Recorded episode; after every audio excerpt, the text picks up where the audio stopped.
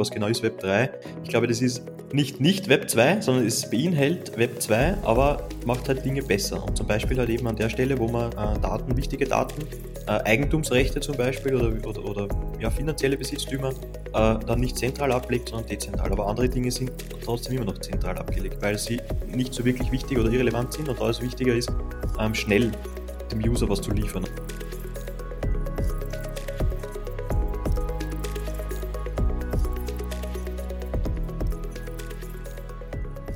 Servus und herzlich willkommen zu NFT Time. Heute Folge Nummer 31 und wir haben den Peter zu Besuch, den Peter Holzer. Ähm, Peter ist Informatiker und ja, Smart Contract Developer, Entwickler und ähm, ja, Experte auf dem Gebiet Development äh, rund um Web3, Metaverse und NFTs. Und ich würde sagen, Peter, bevor ich Quatsch über dich erzähle, ähm, stell dich vielleicht am besten einfach mal selber vor. Sehr gerne. Ähm, danke auch Fabian und Dominik nochmal für die Einladung zu eurem Podcast. Äh, freut mich mega hier zu sein und euch ein bisschen was über Web3 Development und ähm, ja, vielleicht die nächsten Trends und, und äh, aktuellen Situationen äh, zu erzählen. Ähm, ich bin selbstständiger Softwareentwickler, bin seit äh, zwei Jahren äh, selbstständig unterwegs, äh, entwickle Web3 und Blockchain-Projekte für Kunden also auftragsbezogen. Ich habe zuvor äh, an der TU Wien äh, Informatik studiert, ähm, habe mich da schon 2017 auf Blockchain und Web3, damals gab es ja den Begriff Web3 noch nicht so, mhm. aber damals schon auf Blockchain äh, eingeschossen, weil das Thema äh, mich seitdem wir das erste Mal auf der Uni davon gehört haben, ähm, nicht mehr losgelassen hat. Und ähm, ja, habe dann das, äh, das Bachelorstudium äh, auf das Thema ausgerichtet, auch das Masterstudium und bin dann direkt vom Studium in die Selbstständigkeit und mache jetzt Kunden glücklich und helfe denen im Bereich Web 3 äh, die Dinge zu verstehen, auch Projekte umzusetzen, ähm, ja, Dinge für User auch besser zu machen. Und ja, genau, das ist so, was ich so mache und wer ich bin. Yes, schön, dass du da bist äh, und herzlich willkommen auch von meiner Seite noch. Ähm, genau, wir wollen heute so ein bisschen äh, auf, auf das ganze Technische ein bisschen eingehen, aber auch so ein bisschen, was hängt mit dem Development bei, bei Smart Contracts, NFT-Projekten so, was hängt da alles hinten dran? Ähm, weil viele Leute das einfach ein bisschen unterschätzen oder einfach so auch ein bisschen ja, falsche Vorstellungen davon haben oder auch einfach so ein bisschen Wissenslücken, äh, es einfach riesen äh, Wissenslücken gibt in dem Bereich. Ähm, deswegen würde ich einfach sagen, so, wir fangen einfach mal direkt so mit dem, mit dem ganz basic Token an, also mit den Tokenomics. Was ist eigentlich ein Token? Ähm, was ist überhaupt ein NFT? Weil ich glaube, bei, bei dem Bereich gibt es auch extrem viele Sachen, die, die, die Großteil einfach nicht, nicht weiß oder was. Lass uns einfach mal kurz auf das Thema, was ist ein Token, was ist ein NFT, so ein bisschen verschiedene Token-Standards. Äh, kannst du da kurz mhm. einmal kurz äh, drüber gehen? Ja, sehr gerne, genau. Ich würde fast sogar noch ein bisschen früher starten, so was ist überhaupt ein Smart Contract? Ähm, äh, das ist ein sehr, ja, wie soll ich sagen, ein sehr äh, vager Begriff von etwas, was man sich nicht wirklich vorstellen kann. Also ich sage immer sehr oft, ein, ein Smart Contract ist eigentlich ein Computerprogramm also nicht eigentlich, sondern es ist ein Computerprogramm, das halt von, von Nodes ausgeführt wird und halt gewisse Instruktionen äh, befolgt. Und ein NFT, beziehungsweise auch ein, ein klassischer Token, also Fungible Token oder Non-Fungible Token, sind ja sozusagen ähm, Sub, ja, Subfälle von äh, Smart Contract. Also Smart Contracts, die einen gewissen Standard folgen und gewisse Dinge implementieren. Ähm, und damit weiß man halt, äh, wie man über ein User Interface äh, oder über ein Interface auch mit den Dingen äh, interagiert und dass dieselben Funktionen implementiert werden. Das macht einen Standard aus. Und ein NFT oder ein FT, also Fungible Token, ähm, ERC20 ist ja dieser klassische ERC, äh, also dieser klassische Token. Ähm, mhm. ERC 721 hört man auch sehr oft, das ist dieser klassische NFT-Standard. Und ähm, was das letztendlich ist, ist es ein Computerprogramm ähm, mit einem Speicher und Funktionen. Ähm, und in dem Speicher steht, welcher Public Key welchen Token mit welcher ID hält.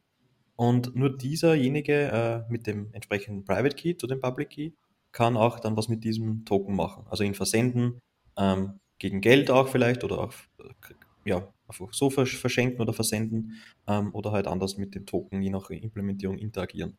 Mhm. Hattest oh. du damals an der ähm, TU in Wien angefangen mit, äh, also ich glaube, damals gab es den ERC 721 ja noch gar nicht, ne? Gab es den ERC 20 damals schon? 2017 genau. hattest du, glaube ich, im Bachelor, warst du, glaube ich, im Bachelor, ne? Genau, ja, 2017 haben wir auf also einer also ICO-Bubble.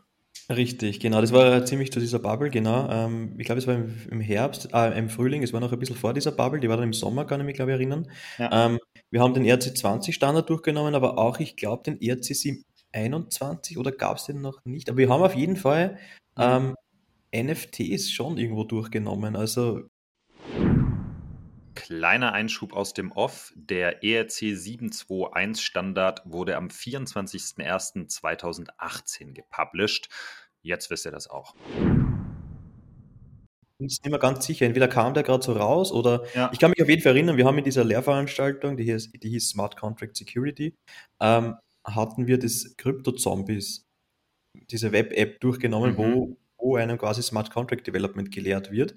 Und ob man da nicht auch schon einen NFT irgendwie baut oder so, oder? Oder irgendwie. Ja. CryptoKitties war auch recht populär. CryptoKitties müsste damals auch schon. Ja, ja also ich, genau. ich glaube, das war dann kurz nachdem dieser Standard kam, würde ich jetzt so sagen. Also mhm.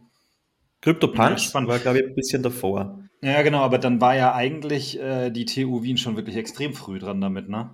Ja, ja, total. Also ich, wenn ich das oft erzähle, dass wir da 2017 auf der, auf der Uni schon irgendwie Lehrveranstaltungen hatten mit dem Thema, sind sehr viele sehr verblüfft. Also ja. Hm. Fabi, weißt du, wie das bei dir war? Hattet ihr das am KIT auch schon?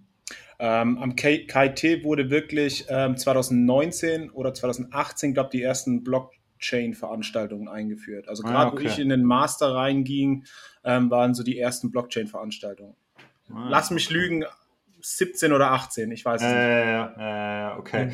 Und du hast dich aber dann, also äh, äh, du, du bist dann da irgendwie massiv schnell reingerutscht in das Thema, weil es dich einfach fasziniert hatte damals, ne?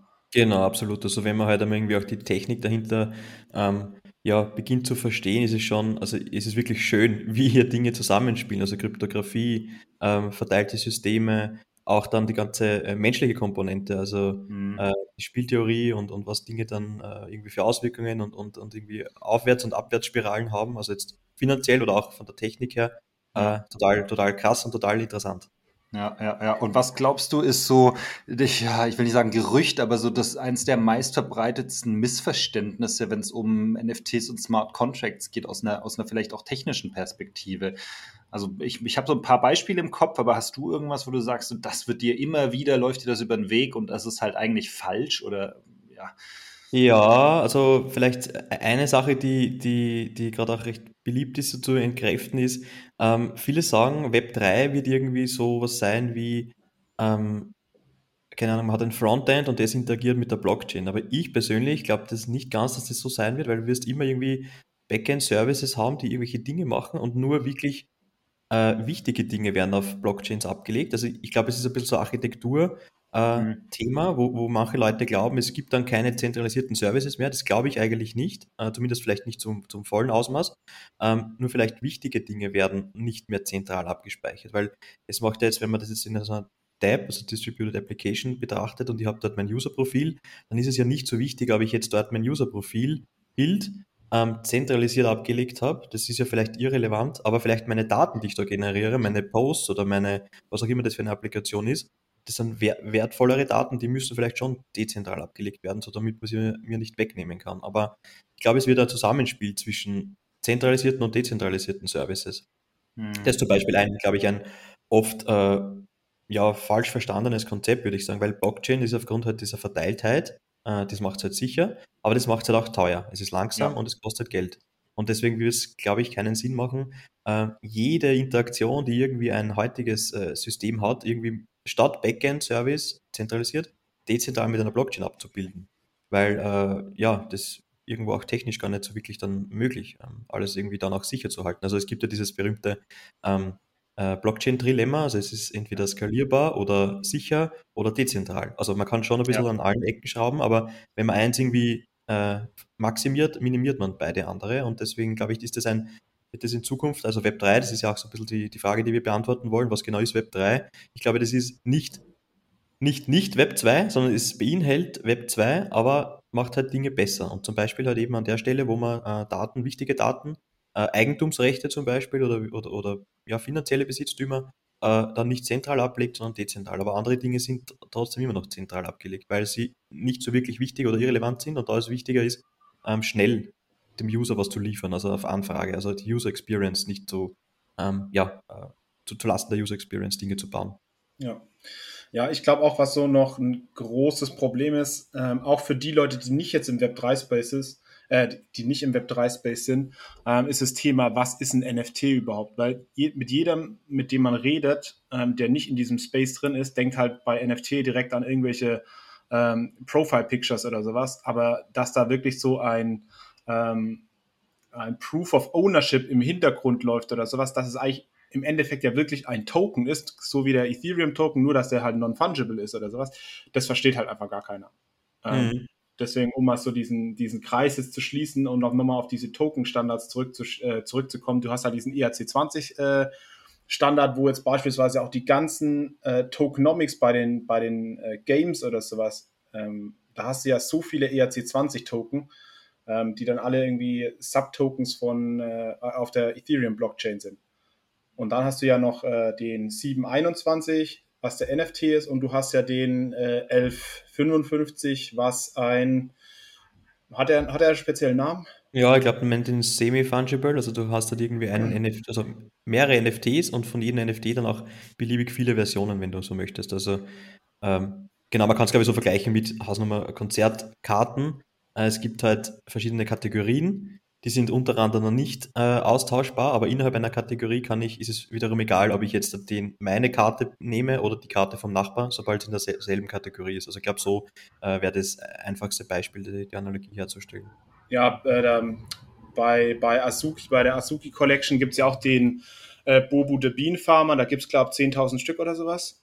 Wenn ich mich nicht irre, alle der gleiche Token, aber ähm, auch 1155er Standard. Mhm. Das heißt, du hast nicht wirklich, äh, jeder hat einen äh, Token, den du äh, individuell nachverfolgen kannst, aber die Collection an sich ist halt nachvollziehbar, wer da was gekauft hat und so weiter. Genau. Ja. Ähm, genau, dann noch eine kurze Rückfrage zu den Token-Standards, ähm, mhm. weil jeder, jedes Projekt, jede Collection hat ja irgendwie so ihren eigenen Smart Contract. Das heißt, die basieren zwar alle auf diesem Token-Standard, aber können dann trotzdem weiterhin ihren äh, Smart Contract selber aufsetzen. Der basiert halt dann auf diesen Grundfunktionen von diesem, äh, von diesem Standard. Jetzt, jetzt so die, die Frage, ähm, wird dieser Standard immer weiterentwickelt? Ändert sich der Standard oder ist der NFT-Standard jetzt beispielsweise einfach jetzt festgeschrieben? Der bleibt so und wenn irgendwas Neues rauskommt, sagen wir mal, äh, der entwickelt sich weiter oder sowas, dann heißt es halt einfach nicht mehr NFT, sondern S-NFT, keine Ahnung. Genau, ist, ist eher so, die Standards bleiben, weil sie ja quasi dann, sonst wären sie nicht mehr rückwärtskompatibel. Ähm, es gibt dann Weiterentwicklungen, also es gibt ja auch diesen 721a zum Beispiel, äh, das stößt man auch öfter mal drüber. Ähm, wenn, ich jetzt, wenn ich es jetzt nicht äh, falsch im Kopf habe, geht es da um Batch Mint, dass ich mehrere auf einmal minten kann. Mhm. Ähm, das ist halt eine Verbesserung. Die nehmen ja auch den 721, also den 721er her und, und haben halt ein paar Dinge noch verbessert. Ja, das ist der, den, den Azuki entwickelt hat, ne? Genau, ja, genau. Ja. Also das heißt, diese Standards werden sich weiterentwickeln, aber die, die Nummern sozusagen, damit äh, die Leute wissen, vor was sie reden, ähm, wird, wird sicher, also wird nicht gleich bleiben, sondern die wird sich auch weiterentwickeln. Aber ist das dann alles irgendwo äh, ja abgelegt, äh, ich weiß nicht, GitHub-mäßig oder sowas? Oder wie? Genau. Ja, es gibt auf GitHub ein äh, Repository, ähm, das ist wahrscheinlich irgendwie Ethereum slash EEP oder so, Ethereum ja. Improvement Pro Proposals. Und da sind diese ganzen ähm, ja, Erweiterungsstandards drinnen und die haben halt gewisse verschiedene Stati, also entweder sind sie halt entweder schon äh, implemented oder sie sind noch irgendwie pending oder in Discussion. Also da kann man quasi ja Pro Proposals einbringen und dann Community spricht drüber, was sie davon hält und wenn die halt dementsprechend sinnvoll sind und auch genügend Leute interessiert, ähm, dann werden die halt dann auch implementiert. Aber das ist ja eigentlich auch einer der wahnsinnig interessanten Aspekte, weil du viele verschiedene Personen hast, die sich an der Entwicklung beteiligen und dann auch ein Stück weit gemeinschaftlich, so Creative Commons mäßig, eben eine Technologie äh, weiterentwickeln und sich darüber austauschen, was sinnvoll ist und was in welchem Kontext auch sinnvoll ist. Ne? Also du hast halt eben nicht eine zentrale Einheit einer Firma, die Entwicklungsabteilung, die dann für sich entscheidet, wie sie das Ganze jetzt implementiert, auch wenn vielleicht der Markt irgendwie ähm, ja was ganz anderes als Entwicklungsstadium sehen würde, sondern du hast ja viele verschiedene Personen und und das Tolle ist ja auch, du kannst dich dadurch ja auch ja, inspirieren lassen und, und halt einfach ja, von, von ähm, Positivbeispielen lernen bei deiner eigenen Entwicklung. Ne?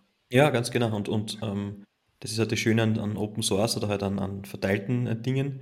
Ja. Ähm, und umso mehr da mitmachen, umso spannender wird es dann auch, weil jeder hat irgendwie so eine gewisse andere Sichtweise auf Dinge und, und erkennt andere Probleme vielleicht von bestehenden Lösungen ja. und bringt dann halt wieder was ein, was wiederum jemanden anders auf irgendwie eine Lösung bringt und so. Also so, das ist irgendwie ein Netzwerk oder ein ja, Spiraleneffekt, wo das dann immer weiter und besser wird. Und Merkt man auch, dass die, ähm, ja, die, die Entwicklergemeinschaft irgendwo ein Wachstumsschübe äh, hat oder, oder äh, sieht man das, keine Ahnung, wenn jetzt momentan oder letztes Jahr als NFTs durch die Decke gegangen sind, generell, äh, dass da irgendwie ein großer Ansturm auf einmal an neuen äh, Personen kam, die Entwickler äh, sind oder wie hat genau. sich das gezeigt? Ge genau, ja, also ähm, bei, bei Core-Blockchain-Entwicklern kann ich es nicht sagen, da bin ich nicht so tief drinnen oder gar mhm. nicht eigentlich. Aber ja. auf der Anwendungsebene, man hat schon sehr, also ich, ich bin halt entsprechend positioniert auf LinkedIn und auf Twitter mit meinem Profil und auch mit meinen äh, Tun, also dass ich Web3 und Blockchain-Entwickler bin.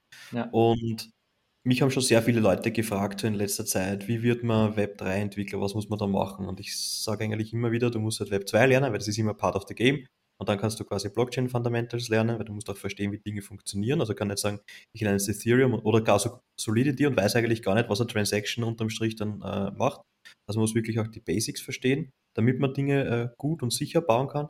Und dann muss man sozusagen eine Blockchain lernen, im besten Fall Ethereum, weil es einfach am weitest verbreitetsten ist. Mhm. Und dann halt, äh, sich darauf spezialisieren würde ich sagen. Und, das ist meine Empfehlung. Und gibt es auch irgendwie was, wo man erkennen kann, dass bestimmte Länder, ähm, ja, dass besonders viele Entwicklerinnen und Entwickler aus äh, bestimmten Ländern kommen oder Regionen kommen? Also, ich weiß nicht, ich könnte mir vorstellen, dass sehr viele ähm, ja, Innovationen irgendwo äh, aus den USA getrieben werden. Ich weiß nicht, wie Europa da aufgestellt ist. Kann man da irgendwie, hast du da ein Bild? Also was ich sehr viel erfahren habe, ist, dass mich sehr viele aus Indien gefragt haben, ähm, die äh, in Web 3 wollten. Die haben halt auch erkannt, dass das, diese Technologie wahrscheinlich auch für, für ihre Länder vielleicht dort auch ein bisschen bessere oder, oder bessere Lösungen darstellen Ja, Indien hat auch eine wahnsinnig hohe Krypto, Krypto, äh, Kryptoadaption. Ne? Also, genau, also das, ja. Wir sind ja hier äh, ein bisschen auch in einem gesegneten Land oder Ländern, ne? weil bei uns, uns geht es ja an sich nicht, nicht schlecht, aber in anderen mhm. Ländern, wo halt irgendwie äh, Zensur und so weiter mehr Rolle spielt wie bei uns, mhm. äh, ist es halt schon relevanter. Und das habe ich halt zum Beispiel erfahren. Also es waren sehr viele aus äh, Indien, die mich gefragt haben, auch Pakistan. Ähm, ich glaube auch sehr viele sind im, in Israel in dem Bereich unterwegs. Ja, stimmt. USA oder so, ja, vereinzelt, aber ja. Aber okay, ich habe jetzt auch keine Analysen gegeben. Ja, ja, genau. Aber so, also Indien ist sehr, sehr stark vertreten, aber es gibt jetzt nicht so das, das Vorreiterland oder die Vorreiterregion.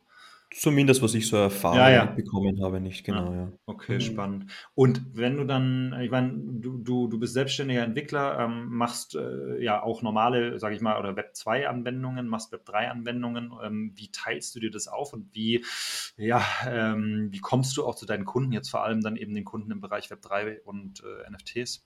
Mhm.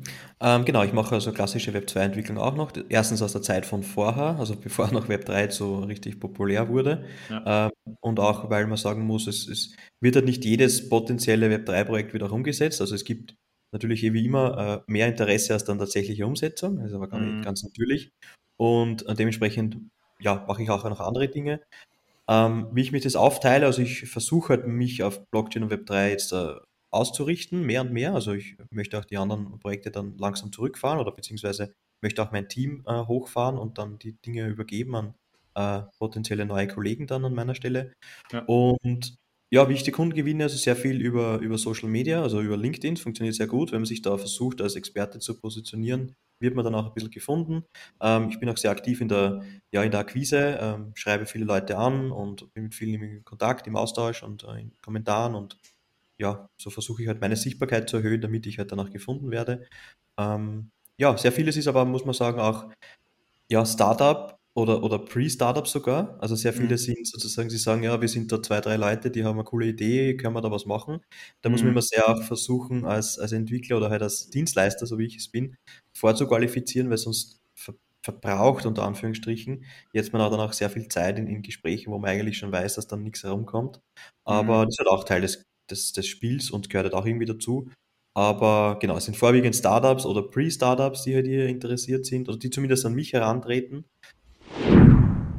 Disclaimer. Bitte beachte, dass alles, was wir hier erzählen, keine Anlageempfehlung oder Finanzberatung darstellt. Du solltest nicht auf Basis unserer Einschätzungen investieren, sondern auf jeden Fall selber recherchieren, bevor du investierst. Wir übernehmen entsprechend auch keine Haftung, falls du all dein Geld verlierst. DYOR, your own research. dann aber auch mal direkt die Frage, wie, wie funktioniert denn so eine, so eine äh, Entwicklung? Also sagen wir mal, du, du schließt da so ein Projekt ab oder äh, es kommt dann wirklich zu der Entwicklung von irgendeinem Smart Contract. Wie, wie läuft sowas denn ab? Was ist so ein bisschen der Lifecycle von sowas? Genau. Ähm, ich beginne immer mit einem Workshop, ähm, bei dem ich dem Kunden oder bei dem wir gemeinsam äh, in, in zwei, sind es meistens zwei, vier Stunden Sessions, äh, bei denen wir über die Idee sprechen, was der Kunde jetzt vorhat, ähm, warum er das vorhat und was er sich mhm. sozusagen schon ausgedacht hat. Man stellt auch sehr oft fest, man muss auch Education betreiben, weil die, die Leute, wie du eingangs, äh, Fabian, erwähnt hast, haben auch teilweise ja, falsche Konzepte im Kopf von Dingen. Also sehr oft wird vermischt, was ist ein NFT und was hat der technisch und was, was bringt ein Marktplatz an Features mit. Also ich bekomme zum Beispiel sehr oft irgendwie dann die Frage, ja, weil mit unserem NFT-Contract wollen wir auch Royalties ähm, ab, abwickeln. Ähm, Royalties ist eigentlich ein, ja. genau, Royalties ist eigentlich ein Konzept von Marktplätzen, äh, weil die sagen halt, okay, wenn sie das Match machen, also den äh, Verkäufer und Käufer zusammenbringen, dann soll halt der, der Origin, der Creator auch irgendwas davon haben. Und ähm, das muss man so ein bisschen auch erklären. Man kann natürlich Royalties genauso auch äh, im, im, Smart Contract implementieren, aber so wie man das jetzt kennt, ähm, machen das eigentlich Markt oder, oder setzen dieses Feature Marktplätze um. Und äh, deswegen die Workshops, die machen extrem Sinn, um halt Unklarheiten auszuräumen, um Wissen zu äh, vermitteln, um herauszufinden, was er eigentlich, was der Kunde eigentlich möchte. Also das ist ja generell in der Softwareentwicklung schon immer sehr schwer, weil die Leute haben halt unterschiedlichste Bilder in den Köpfen, ähm, weil, weil das halt einfach eine sehr abstrakte Sache ist. Es ist halt nicht so, dass ich sage, ich will ein Haus bauen und da habe ich irgendwie ein Bild und jeder ungefähr weiß, wie ein Haus ausschaut. Das ist ja immer sehr, sehr individuell. Und vielleicht noch bei klassischen NFT-Contracts, wenn man sagt, das ist irgendwie eine Zehntausender Collection, dann ist es ja doch noch wie Haus bauen, dann ist es ja, jedes ist ungefähr gleich, es hat halt nur der eine hat halt Affen, der andere hat halt Schildkröten. Und ähm, genau, aber sonst, wenn es dann irgendwie darum geht, okay, wir wollen jetzt aber noch das und das machen, dann muss man halt immer schon, äh, dann werden diese Bilder, die im Kopf vielleicht vorher klar waren, schon irgendwie äh, sehr verschwommen und dann haben, haben ich und der Kunde ein anderes Bild und diese Workshops dienen halt dazu, diese Bilder zu synchronisieren und halt dann wirklich äh, das zu äh, garantieren, dass wir vom selben sprechen und dann letztendlich auch das, das Gleiche implementieren oder das implementieren, was der Kunde sich dann wünscht. Und da starten wir mit dem Workshop, da äh, sprechen wir über die Idee bis ins Detail, machen wir in zwei, vier Stunden Sessions, dann äh, räumen wir Unklarheiten aus, danach geht es in die Umsetzung. Das heißt dann je nach Komplexität dauert es halt dann, ja, keine Ahnung, einen Monat bis, ja, kann, kann mehrere Jahre auch dann theoretisch dauern, aber ich mhm. würde mir sagen, so ein bis äh, drei, sechs Monate vielleicht, je nach äh, Komplexität, ähm, zumindest für eine Erst, Erstversion, MVP. Und dann testen wir das gemeinsam. Wir, ich verwende auch sehr gerne Build in Public. Das heißt quasi User so früh wie möglich äh, onzuboarden und sie auch nach mhm. ihrer Meinung zu fragen, äh, willst du lieber A oder lieber B? Und dann macht man genau A oder B, äh, damit man nicht am Markt vorbeibauen. Ähm, ja. Das erhöht halt auch die Erfolgschance. Und genau, dann handelt man sich weiter vor bis zu einem releasefähigen ähm, ja, Prototypen im ersten Schritt. Mhm. Kannst du grob sagen, was da an Kosten anfallen, also für den Workshop oder dann auch, äh, ja, äh, mal ganz stumpf gesagt, ne, du willst eine Zehntausender-Kollektion rausbringen, gibt es da irgendwie einen, einen, groben Kostenblock, den man ja. kalkulieren muss? Genau, so den Workshop biete ich aktuell für 3.900 Euro an, äh, netto. Mhm. Das ist eine zwei Stunden, also zweimal vier Stunden Session mit Vorbereitung von mir, Nachbereitung auch in Form eines Dokuments, wo wir dann alles zusammenschreiben. Das Ziel daraus soll sein, dass man dann klar eine, eine sozusagen eine Liste oder ein Dokument hat, an dem man sich dann in der Entwicklung äh, langhandeln kann. Ja, ja, ähm, und ja. die Entwicklung selbst kommt dann immer sehr, hängt immer sehr stark von der Komplexität des Projektes ab. Klar. Aber ich würde schon sagen, das beginnt irgendwo bei ja, so 10.000 vielleicht oder so. Also man Inklusive des Workshops oder ohne den Workshop?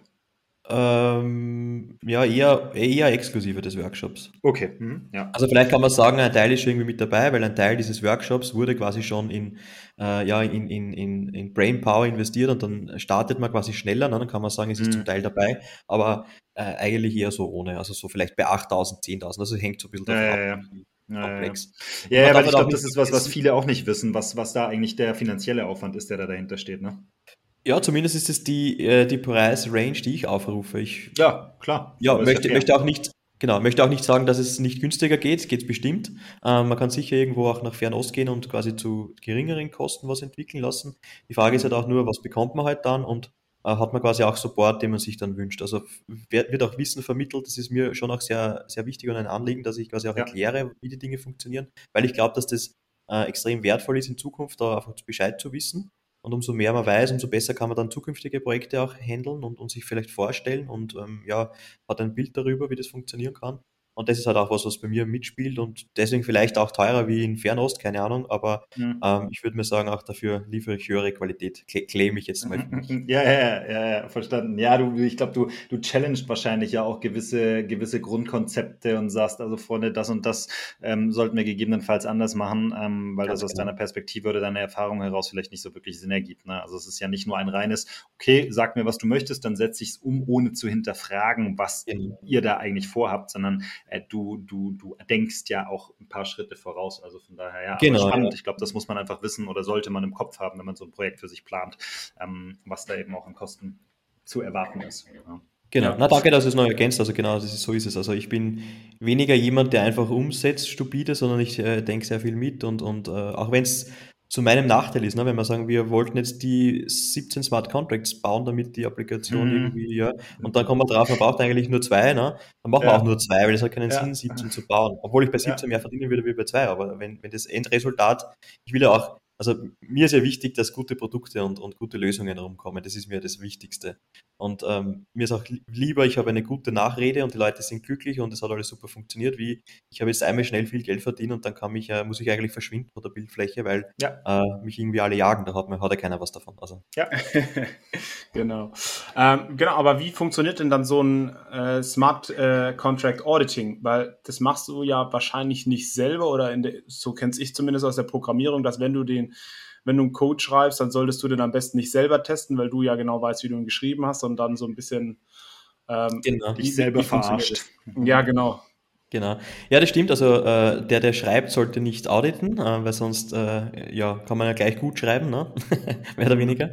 Ähm, ich arbeite da mit entweder anderen Freelancern zusammen, die ich gut kenne, die mir dann, also das, das nenne ich dann aber eher Peer Review. Also quasi ich ja. unterscheide so ein bisschen zwischen Smart Contract Auditing, wo man dann wirklich ein Report schreibt am Ende, das biete ich auch an, ähm, oder wo man dann äh, ja sozusagen mit anderen zusammensetzt und den Code durchschaut und, und gewisse Edge Cases durchdenkt und durchspielt und auch durchtestet. Mhm. Ähm, das ist so das eine. Da, da arbeite ich mit anderen Freelancer-Kollegen zusammen, die ich gut kenne, auch die gut und recht fit in dem Bereich sind. Und zum anderen, äh, wenn es quasi geht um Smart Contract Auditing, dann äh, greife ich auf andere Firmen zurück. Also zum Beispiel Sub7 heißt eine Company in, ähm, was jetzt kann es in Frankreich, ich habe es jetzt gerade auf den falschen Fuß erwischt. Ja. Ähm, die, die bieten auch Auditing an und umgekehrt auch. Also ich bin auch bei denen gelistet als Auditor und ähm, kann dann auch Audits für andere Projekte liefern. Mhm. Okay, Aber es funktioniert also, immer sozusagen so, dass äh, mehr Entwickler unabhängig voneinander auf den Code schauen und den auditen. Ähm, also statisch zuerst mit irgendwelchen Code-Checking-Tools. Da gibt es eine ganze Liste an Tools, die man da verwenden kann und drüber laufen kann, um statische oder, oder ja, Fehler in Patterns, in Design-Patterns zu finden.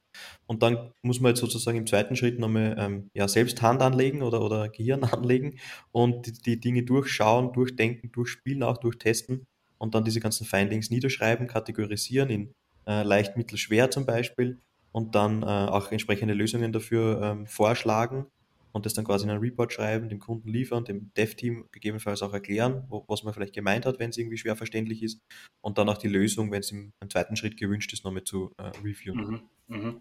ähm, jetzt, jetzt, wenn ich jetzt mal so an, an unsere Anfänge in dem Space denke, da, da habe ich ja, keine Ahnung, jedes zweite Projekt hat irgendeinen Exploit im Smart Contract gehabt. Also entweder konnten Leute zu viel minden oder was auch immer, irgendwelche komischen Sachen, die da in Smart Contracts passiert sind. Ähm, ist es so, dass das extrem komplex ist, das Zeug, dass man sowas, solche Fehler einfach nicht findet? Oder waren das einfach so, sagen wir mal, Amateurentwickler, die das einfach so schnell entwickelt haben und dann äh, also wie, wie lange dauert so ein Auditing und so, so, so dieses Smart Contract Testing? Ist es wirklich so, wenn du da äh, effektiv in drei, vier Stunden drüber gehst, dann, dann hat der Hand und Fuß oder ist es wirklich was, wo man so eine Woche drüber gehen kann und dann hat man immer noch Fehler, die da auftreten können? Genau, wie du dir vorstellen kannst, ist es von der Komplexität abhängig, also vom Umfang natürlich und auch von den, äh, von den, ja, von den Mechanismen, wie komplex die sind. Also von der Größe und von der Komplexität, auf das will ich eigentlich hinaus. Und äh, natürlich sind jetzt äh, klassische NFT-Contracts äh, zum Beispiel deutlich schneller zu reviewen, weil die eigentlich den Standard implementieren. Und wenn die nichts anderes machen, wie den Standard zu implementieren, dann gibt es ja gar nicht so viel zu reviewen, weil dann äh, mhm. ist, ist, mhm. eh alles implementiert, mehr oder weniger, oder fast. Ähm, wenn halt irgendwie Gamification mitspielt, wenn, keine Ahnung, bei DeFi ist es halt sehr, äh, da muss man auch, auch dann entsprechend geschult sein in dem Bereich, das ist nicht ganz meine Kernkompetenz. Ähm, weil da gibt es halt dann extrem viele Anwendungsfälle mit Staking und mit was passiert, wenn das passiert und so und, und, und Seiteneffekte. Und also zum Teil wird es so sein, dass es äh, Anfänger gemacht haben, ohne, ohne viel nachzudenken, wahrscheinlich auch. Zum mhm. anderen Teil wird es aber auch so sein, dass diese Dinge nicht so leicht zu verstehen sind, weil ähm, ja, es ist halt irgendwo neu, ne? man hat halt fehlende Erfahrung, man hat auch fehlende Tools, also das wird auch immer besser äh, mit der Dauer äh, der oder mit, mit dem Alter der mhm. Technologie. Und ähm, genau, es sind auch Edge Cases, die halt nicht bedacht wurden und man lernt halt dann irgendwie durch diese ganzen Fehler hoffentlich dann dazu. Also äh, ich schaue mir auch immer entsprechend ähm, ja, Fehler an, die irgendwo anders aufgetaucht sind, um, um dazu zu lernen und mhm. das ist halt, glaube ich, ein natürlicher Prozess, dass man da so äh, ja, Fehler ausmerzt. Und auch die Denkweisen. Also wie ich gesagt habe, beim deswegen meinte ich auch, man muss Blockchain Fundamentals zuerst lernen und verstehen, weil man kann halt nicht, also in der klassischen Web 2-Entwicklung schickt man einen Request an die Datenbank oder ans Backend und bekommt eine Antwort zurück. Das ist halt aber nicht so. Äh, es wird halt irgendwie eine Transaktion gemeint und die wird halt eventuell, muss man sagen, in, den, äh, in die Blockchain integriert, vielleicht aber auch nicht. Also man muss halt auch immer sagen, was ist, wenn dieser, diese Transaction nachher irgendwo reverted wird, weil eine andere Chain irgendwo länger ist und es gab Konflikte oder so. Also man, man muss halt auch ein bisschen eine andere Denkweise auch dann mit an den Tag mhm, bringen. Mm, mm, mm. Ja, mega interessant. Also, dass da schon viel mit, äh, mit automatischen Tests und sowas, ja, kennt man oder kenne ich zumindest so aus, dem, aus der Softwareentwicklung und so. Aber dass es halt nochmal mit äh, ordentlich Aufwand zu tun hat, ähm, das Ding halt richtig äh, zu auditen, ja. Genau. Und ich habe auch noch ich habe auch noch eine Sache vergessen äh, zu beantworten. Du meintest auch, wie lange das dauert. Ähm, ist auch sehr abhängig von der Komplexität natürlich, aber man macht es schon so, dass man das öfter und über die, über die Zeit verteilt anschaut. Also nicht, dass man sagt, man setzt sich da jetzt einen äh, ja, halben Tag oder Tag oder je nachdem hin und liest alles durch, sondern äh, immer wieder um mit möglichst frischer Energie im Kopf. Also ich mache das dann immer eher in der Früh, weil da bin ich wirklich noch äh, hellwach im Kopf, mhm. auch wenn es früh morgens ist, aber äh, frisch nach dem Kaffee. Ja. Genau, frisch nach dem Kaffee. Und dann nochmal ein, zwei Stunden und dann macht man wieder was anderes und dann schaut man vielleicht wieder später drauf oder morgen drauf oder ähm, genau. Beim ja. Spazierengehen, also ich gehe auch sehr gerne spazieren und äh, ganz ehrlich, beim Spazierengehen kommen mir irgendwie die besten Ideen oder da ist man halt irgendwie, wird das Gehirn auch ein bisschen durchgelüftet und da äh, denkt man dann auch oft einmal, ja, was ist eigentlich, ja. wenn man die Funktion dann so aufruft oder mit dem Wert oder wenn das vorher passiert ist. Also genau, man muss einfach das, dem Ganzen etwas Zeit geben und äh, immer mal wieder drauf schauen. Absolut. Ich glaube, du sitzt auch irgendwann einfach in dieser, in dieser, in diesem Tunnelblick, wo du einfach so den, den Blick aufs große Ganze verlierst ähm, und ja, ich kenne das ja selber aus der Softwareentwicklung genauso. Wenn dann mal irgendwie du kurz zu einem Kollegen rüber gehst, mit dem einmal kurz drüber quatschen, dann denkst du, dann fällt es dir auf einmal selber auf, äh, was eigentlich das Problem oder was die Lösung dafür ist. Ähm, und dann kommst du wieder zurück und kannst da weitermachen. Deswegen ähm, Genau, wie oft, wie oft kommt denn das vor in der Softwareentwicklung, dass man sagt, man sucht jetzt stundenlang ein Problem, dann macht man den PC zu, weil irgendwie Tag aus ist und am nächsten mhm. Tag hat man es in zwei Minuten. Das, das passiert ja, das passiert ja wöchentlich. Ja, das passiert nicht nur in der Entwicklung, kann ich übrigens hinzufügen. Ähm, also da seid ihr nicht die Einzigen. Ich glaube, das ist ein menschliches Thema. Ja, genau. Ja, cool. Ähm, so, jetzt äh, äh, ist halt, ne, wir sind ja immer noch, äh, ja, wenn man sich die Zeitleiste anschaut, viele vergleichen unseren aktuellen Entwicklungsstatus im Bereich NFTs und Web3 ganz gerne irgendwie mit dem Internet im Jahr 1997. Ähm, siehst du das auch so? Glaubst du, dass wir wirklich so früh dran sind aktuell noch? Sehr gute Frage, ja, man, genau diese Vergleiche hört man sehr, sehr oft. Naja, wenn man sich die UX anschaut, also die User Experience, dann wahrscheinlich schon, weil irgendwie mhm. dieses ganze Thema Public Key, Private Key, Seed Phrase und so ist schon schwerfällig, ne? als ja. nicht, nicht Techniker oder vielleicht auch als Techniker. Aber ja, von, von den von der Adoption, keine Ahnung, es ist halt auch schwer zu sagen, wo, wie weit wird die Adoption gehen. Also, ja. wie, ich, äh, wie wir vorher besprochen haben, wird das jetzt jedes Backend-Service ersetzen oder reicht es quasi, wenn, also reicht es unter Anführungsstrichen, wenn irgendwie nur die wichtigen Dinge ähm, ja, auf, auf Blockchain passieren? Also, ja, ja, ich glaube, einer ja. der großen Unterschiede ist wahrscheinlich auch, ne, ähm, äh, äh, damals die Entwicklung vom, vom, ja, vom Internet, sage ich jetzt mal, äh, war halt massiv getrieben, vor allen Dingen in Anfangsphasen durch halt Universitäten, durch Militär, durch äh, ja, governmental ähm, äh, Einrichtungen, also viel mehr durch ja, andere Stellen als, als Unternehmen. Ja? Ähm, und heutzutage sind es halt im allergrößten Teil Unternehmen, die das Ganze entwickeln, ja? Ähm, weil sie natürlich dann einen, einen massiven ökonomischen Mehrwert sehen sehen, den sie heben können. Deswegen, ich glaube, diese Entwicklung wird deutlich schneller und auch anders vonstatten gehen. Ob sie besser ist dadurch, wage ich mal ehrlicherweise ein Stück weit zu bezweifeln, aber hm, das, das ist dann eher eine, eine moralische oder philosophische Fragestellung oder eine ökonomische Fragestellung. Aber mhm. ich glaube, es wird auf jeden Fall schneller gehen. Aber äh, nichtsdestotrotz, ne, wir entwickeln uns halt wahnsinnig schnell und äh, da auch so ein bisschen die Frage, also, was ist da deine Sicht? Ne? Es gibt viele verschiedene Möglichkeiten ähm, und äh, Konzepte, die auch diskutiert werden. Ne? Jetzt sehr groß durch die Gegend gegeistert ist dieses Thema von den Soulbound Tokens. Ähm, dann auch Dynamic NFTs werden gerade sehr breit diskutiert. Mhm. Wie siehst du das? Soulbound Tokens, Dynamic NFTs, X-NFTs? Was ist so deine Perspektive dazu? Ja, genau. Ähm, ja, also ich glaube schon auch, dass wir irgendwo noch vor dem richtig großen Boom sind. Also deswegen vielleicht passt der Vergleich eh mit dem Internet vor 2000er Wende. Mhm. Ähm, ich glaube auch, dass es schneller gehen wird. Also ich stimme dir dazu, dass äh, das dann vielleicht nicht ganz so lange dauern wird wie jetzt. Also wenn man das jetzt äh, die Analogien zieht. Ähm, Genau, es sind halt sehr viele Entwicklungen ähm, in verschiedene Richtungen und man wird auch viel erst austesten und probieren müssen und dann sehen, um zu sehen, was dann auch Sinn macht und wo man Dinge wirklich besser macht oder wo man sie nur irgendwie konstruiert besser macht und dann eigentlich mhm. verschlechtert. Also das passiert ja auch vielfach, dass irgendwo Trial and Error, ja. Ja, genau, also Trial and Error und, und dass auch Dinge, glaube ich, oft mal nur ein Blockchain einzusetzen, ähm, wird irgendwie extrem, extrem was verkompliziert, was eigentlich nicht sein müsste. Also das, glaube das sieht man auch öfter und ähm, ja, hat es vielleicht irgendwie Marketing-Effekte, wenn man sagt, man verwendet jetzt auch Blockchain für irgendwas, was eigentlich keine braucht und so. Also man muss halt auch schon die richtigen Tools für die richtigen Aufgaben einsetzen. Aber generell glaube ich schon, dass ein großer Boom noch kommen wird. Das Problem an der Stelle ist vielleicht irgendwie das Government. Ich glaube, beim Internet war das irgendwo nicht so relevant. Ähm, was das mhm. Government macht oder was der, was der Staat macht. Weil, also die ganze also Regulatorik.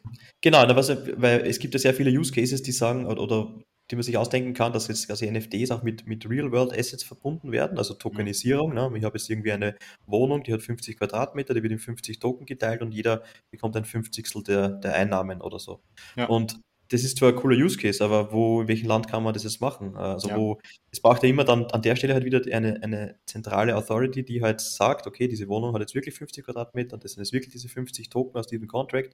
Äh, das muss ja immer noch irgendwie zentral passieren, weil die Verbindung halt zwischen der echten und der äh, digitalen Welt äh, passiert halt über, über eine Schnittstelle und diese Schnittstelle ist halt ähm, die muss halt, der muss halt vertraut werden. Und das ist halt in vielen Fällen dann wahrscheinlich der Start. Und auch bei diesen ganzen Soulbound-Token, äh, wenn man sagt, man hat jetzt seine, seine Driver-License irgendwie als Soulbound-Token oder, ähm, keine Ahnung, Universitätsabschlüsse, das sind so populäre Beispiele für diese Soulbound-Tokens. Mhm. Äh, da muss es auch Leute oder Instanzen geben, wie die Universität oder halt die, die äh, Führerscheinbehörde oder letztendlich wiederum der, der Staat, der halt ja. sagt, okay, du bekommst jetzt diesen Token, weil du das achieved hast.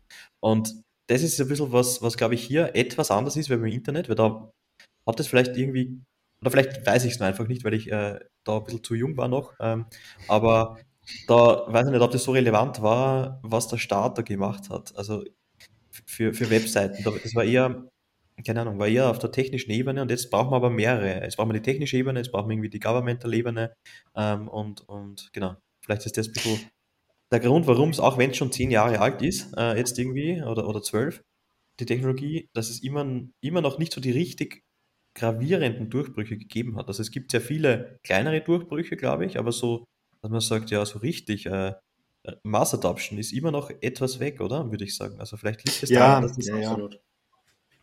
Das, das ist ja auch einer der Hauptkritikpunkte. Ja, ja, ist ja auch immer einer der, der, der, Kritikpunkte, der genannt wird. So, wenn Blockchain so toll wäre oder Distributed Ledger im Allgemeinen, ähm, dann hätte sich ja schon viel breiter durchgesetzt. Äh, so, es werden nur Probleme gelöst, die schon an anderer Stelle besser gelöst werden. Ähm, das sind ja, sind ja klassische Argumente. Ähm, mhm. Ja, ich glaube, das ist auch eine Sache, die braucht ehrlicherweise schon noch ein bisschen Zeit, weil es einfach ein vollständig anderes Konzept ist, äh, wie alles, was wir bisher hatten. Und wir wahrscheinlich wirklich Probleme versuchen zu lösen, ähm, die ja, auf andere Art und Weise teilweise schon gut gelöst werden können. Ja, im Bereich mhm. äh, Supply Chain hat sicherlich wahnsinnig, wahnsinnig gute und sinnige Anwendungsfälle, auch im ganzen Finanzbereich hast du wahnsinnig gute und sinnige Anwendungsfälle. Aber ich glaube, wir haben viele von den Problemen, die uns berühren werden, ähm, noch gar nicht auf dem Schirm, dass sie Probleme mhm. sind. Ja, so heißt nicht, dass wir künstlich Probleme herstellen müssen, auf gar keinen Fall. Aber ähm, da werden auf jeden Fall noch einige Themen auf uns zukommen, die wir vielleicht noch gar nicht auf dem Schirm haben. Absolut, genau. Und wie wir auch, äh, ich glaube, eingangs oder, oder irgendwo so nach ein paar Minuten besprochen haben, ähm, wir hier sind in Europa ja auch etwas gesegneter wie, wie viele andere Länder, die ja. haben halt akutere Probleme. Ne? Wenn man sagt, dass irgendwo in äh, Afrika ist ja immer, auch, sind ja auch sehr kryptolastig, weil die halt irgendwo auch, äh, ja, die haben nicht so ein tolles Finanzsystem, also toll, wenn man das jetzt als toll bezeichnet, aber die haben nicht so ein stabiles, zumindest Finanzsystem wie wir hier, ja. äh, bei denen geht es halt viel wilder zu und die brauchen halt dann solche Technologien. Oder Venezuela, ja. wenn halt Ich wollte gerade, genau, Venezuela ist mir gerade ja, auch eingefallen, ne, mit der wahnsinnig hohen genau. Inflation, die Kryptoadaption in den Ländern ist einfach genau. deutlich höher. Genau, also mit, mit, mit den Problemen, die halt diese Länder haben, äh, schreitet halt dann auch die Adoption voran wir bei uns, uns geht es halt einfach gut, was ja, was ja an sich nicht schlecht ist, äh, aber deswegen vielleicht auch an anderer Stelle, ähm, vielleicht wird sich bei uns die, die Adoption irgendwie anders zeigen, auf mehr technischer ja. Ebene. Oder, ähm, ja. Aber das wäre ja auch. Ich glaube einfach so, das Größte ist immer so never change a running system. Das ist so diese Mentalität gerade äh, in, den, in den, vor allem in den reichen Ländern. Ähm, mhm. Ähm, dass einfach, okay, es funktioniert, warum sollen wir irgendwas ändern? Und dann, wenn mhm. jetzt irgendwas kaputt geht, dann sagen wir, ja, scheiße, jetzt müssen wir was ändern.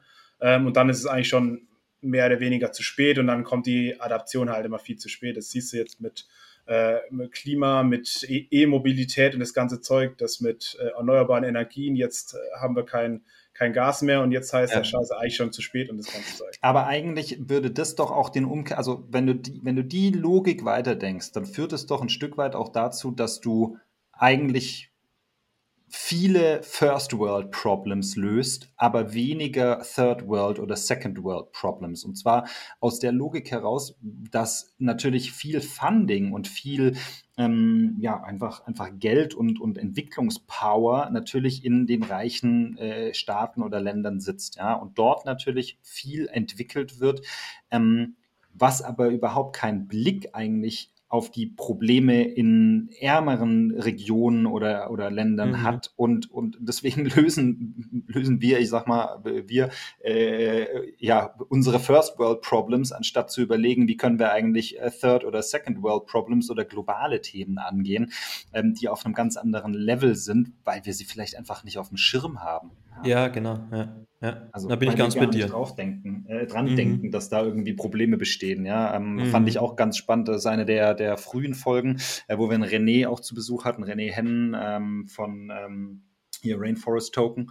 Ähm, ja, auch super spannend eigentlich, sich zu überlegen, okay, wie können wir, wie können wir echte globale Probleme versuchen oder zumindest mal versuchen oder sie tatsächlich teilweise lösen oder angehen mit Einsatz dieser neuen Technologie und vielleicht nicht einfach nur Geld verdienen. Ja. Mhm, genau, ja. ja, absolut, bin ich ganz bei dir. Ja, ähm, wenn du jetzt überlegst, so, äh, ich glaube, es wird ja, wird ja auch dazu führen, dass, also diese, diese kontinuierlichen Entwicklungen und technischen Weiterentwicklungen werden ja auch ein Stück weit dazu führen, dass immer mehr mögliche Konzepte und Subbereiche sich auch auftun ähm, und du irgendwann auch nicht mehr alles auf dem Schirm haben kannst. Ne? Du hast es ja, glaube ich, schon gesagt, DeFi ist jetzt nicht dein Kerngebiet.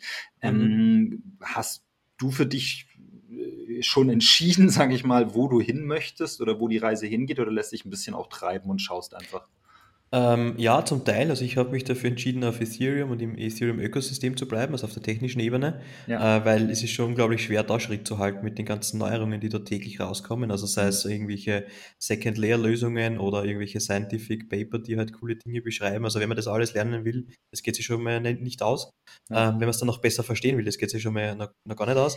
Und wenn man dann auch noch Solana und Cardano und äh, Hedera Hashgraph und was auch immer alles noch um die Ecke kommt, äh, auch noch lernen und verstehen möchte, das geht sich schon gar nicht mehr aus. Also ja. für mich ist ganz klar, ich bleibe im Ethereum-Ökosystem vorerst. Also solange das irgendwie so ausschaut, dass ist das die äh, DApp-Application, also die, die, also DApp-Plattform meine ich eigentlich, ja. ähm, auf der dann Applikationen gebaut werden. Und es gibt andere Lösungen, die halt Probleme von, äh, von dieser Lösung quasi beheben. Dann ist es ja immer noch im selben Ökosystem für mich. Da bleibe ich auf jeden Fall und, und solange äh, das nicht irgendwie anders ist, äh, werde ich das auch nicht äh, ja, ändern. Ich lerne schon ein bisschen Rust auch im Moment, um also A, auch auf Solana was machen zu können oder auf ähm, äh, äh Avalanche, oder? Ever, na, ähm, Elrond. Äh, ein Kunde von mir, der entwickelt auch auf Elrond, da möchte ich auch was machen. Aber das ist eher so auch ein von mir Side-Projekt, ganz ehrlich. Mhm. Also ich, mhm. genau, also auch wenn mich die, die Sprache interessiert, aber jetzt nicht, äh, weil ich glaube, dass jetzt diese Blockchains jetzt übermorgen so richtig groß werden. Mhm.